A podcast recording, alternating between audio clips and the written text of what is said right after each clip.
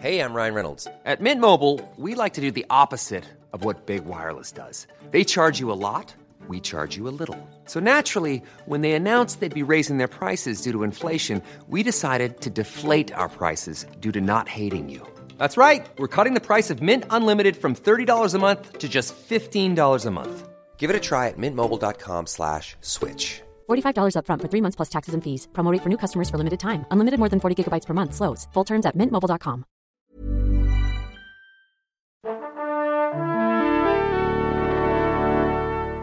Bonjour.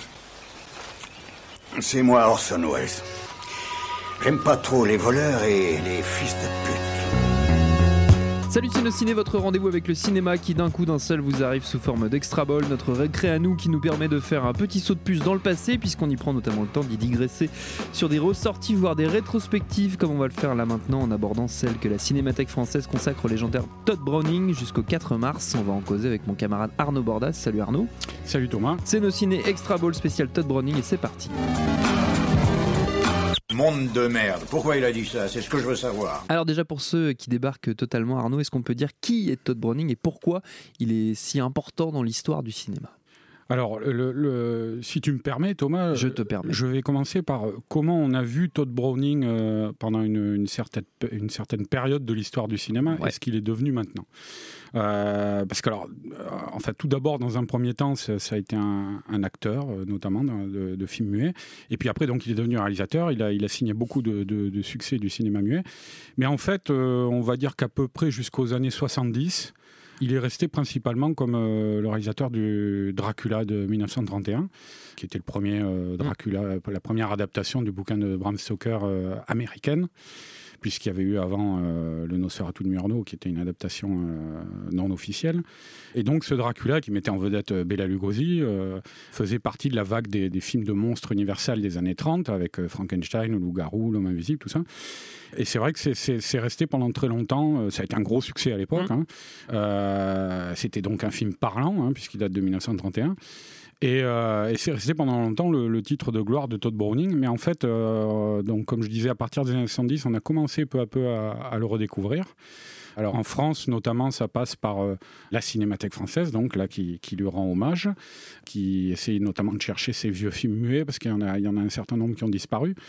Et Patrick Brion, euh, l'incontournable Patrick Brion dans son cinéma de minuit, qui a euh, plusieurs fois programmé des cycles Todd Browning et qui a permis donc aux gens, donc ces efforts-là, il y en avait aussi de, l'autre côté de l'Atlantique, mais ces efforts ont, fini par permettre aux gens de découvrir un autre film de, de- de Todd Browning, qui était un peu oublié parce que ça avait été un échec cinglant et un véritable scandale à sa sortie, c'est Fricks, la, Mm. la monstrueuse parade, et qui est maintenant aujourd'hui Un le... film culte. euh, Voilà, un film culte qui est reconnu comme le, le- le grand chef-d'œuvre de Todd Mm. Browning. C'est aussi un film parlant. hein, Oui. euh, euh, ça n'est pas un film muet.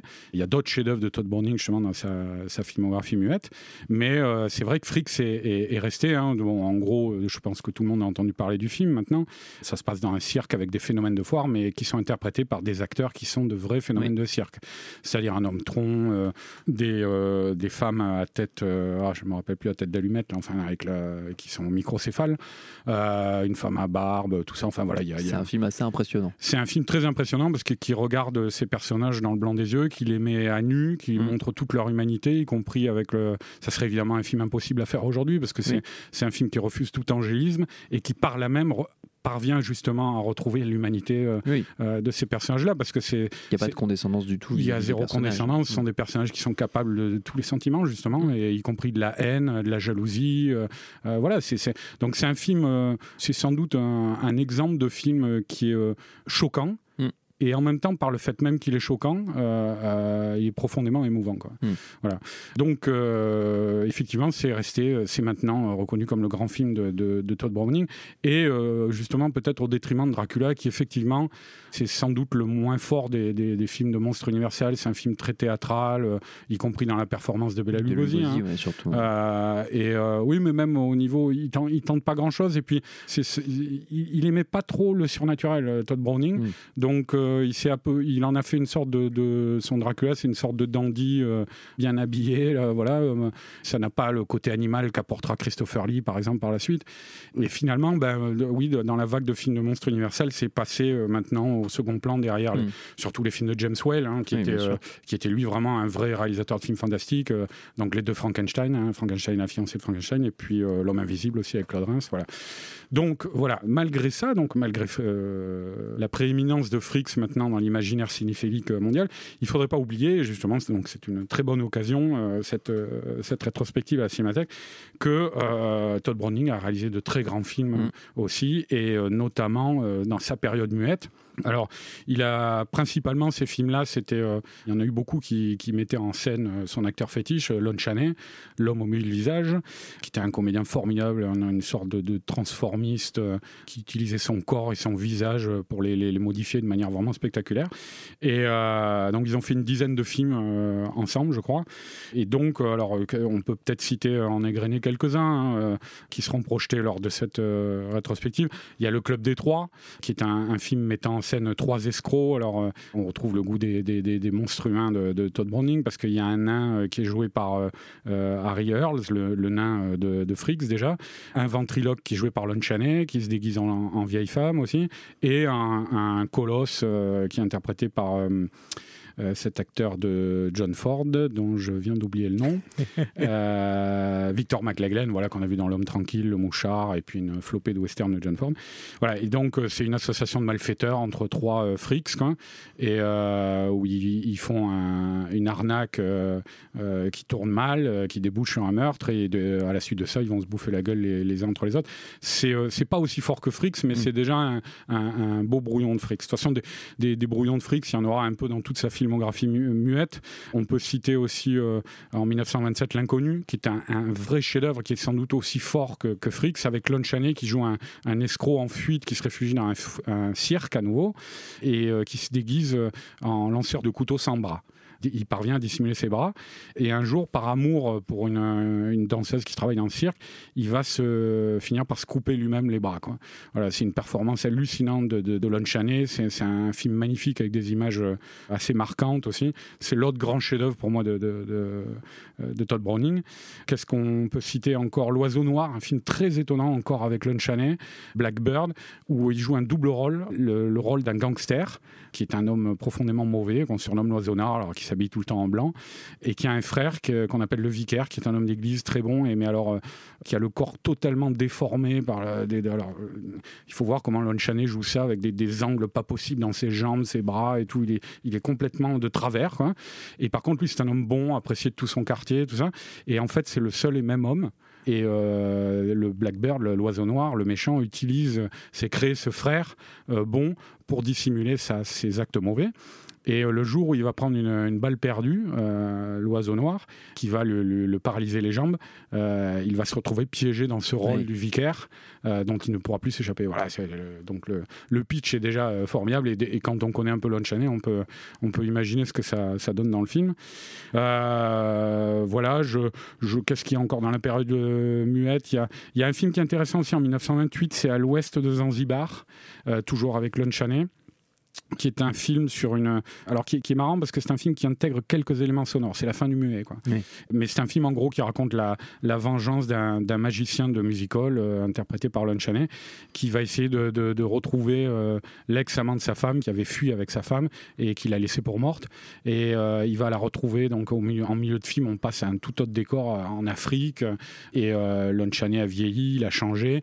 Et il va retomber sur son sur son sa némésis l'homme qui poursuivait, poursuivait de sa vengeance et euh, voilà c'est là aussi il y a de très grandes scènes notamment au début il y a une scène où il découvre sa femme morte et euh, Lon Chaney où il, il, est- il a été là aussi paralysé des jambes suite à un, un duel et il rampe vers sa femme avec ses jambes qui traînent derrière lui euh, il rampe sur son corps comme ça en pleurant enfin voilà c'est un...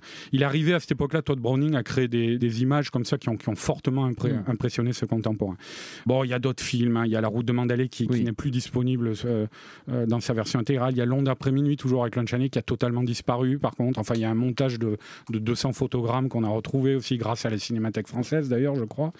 Euh, voilà, il y a, eu de, donc de très grands films muets. Après, il y a donc le, sonore arrive, Dracula, Freaks, euh, La marque du vampire, qui est un remake de Londres après minuit, euh, où Bela Lugosi donc reprend le rôle de, Dracula, mais sans être Dracula, il joue un vampire, mais qui va euh, alors, on voit toujours le- le goût du réalisme de Todd Browning, qui va s'avérer à la fin être une supercherie. C'est pas un vrai vampire, il s'est déguisé en vampire pour euh, pour confondre des criminels.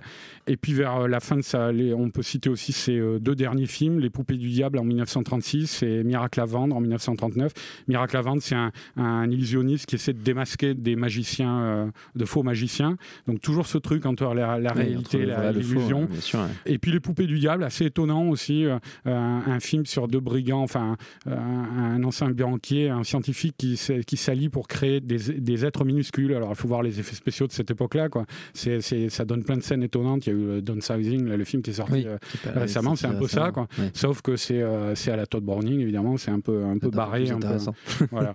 voilà. Et alors après, bah, la, la carrière de, de Browning s'achève en 39.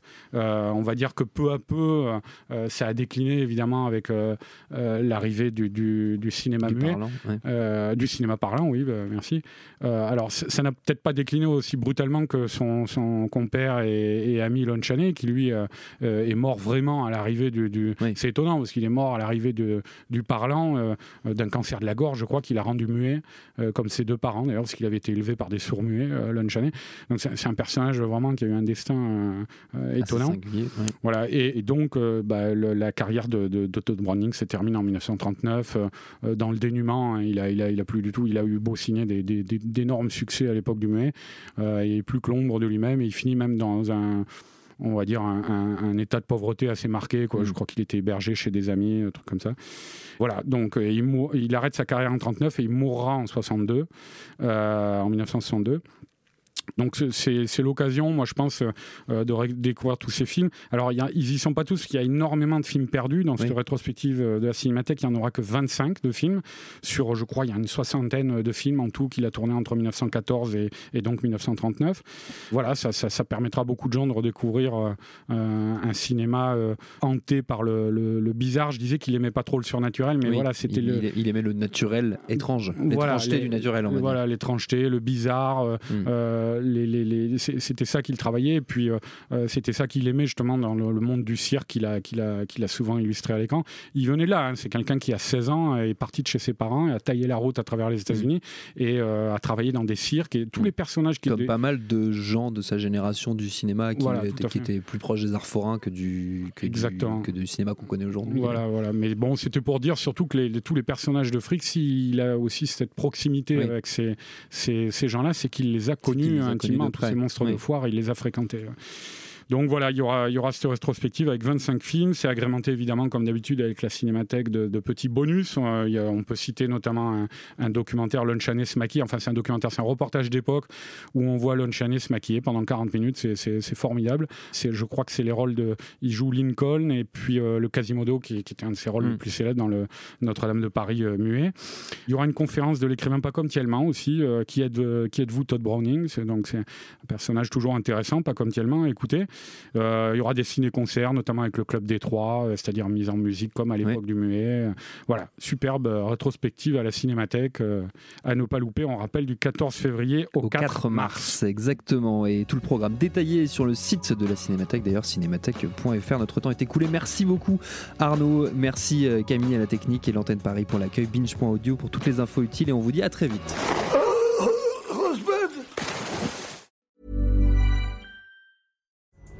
Pulling up to Mickey D's just for drinks?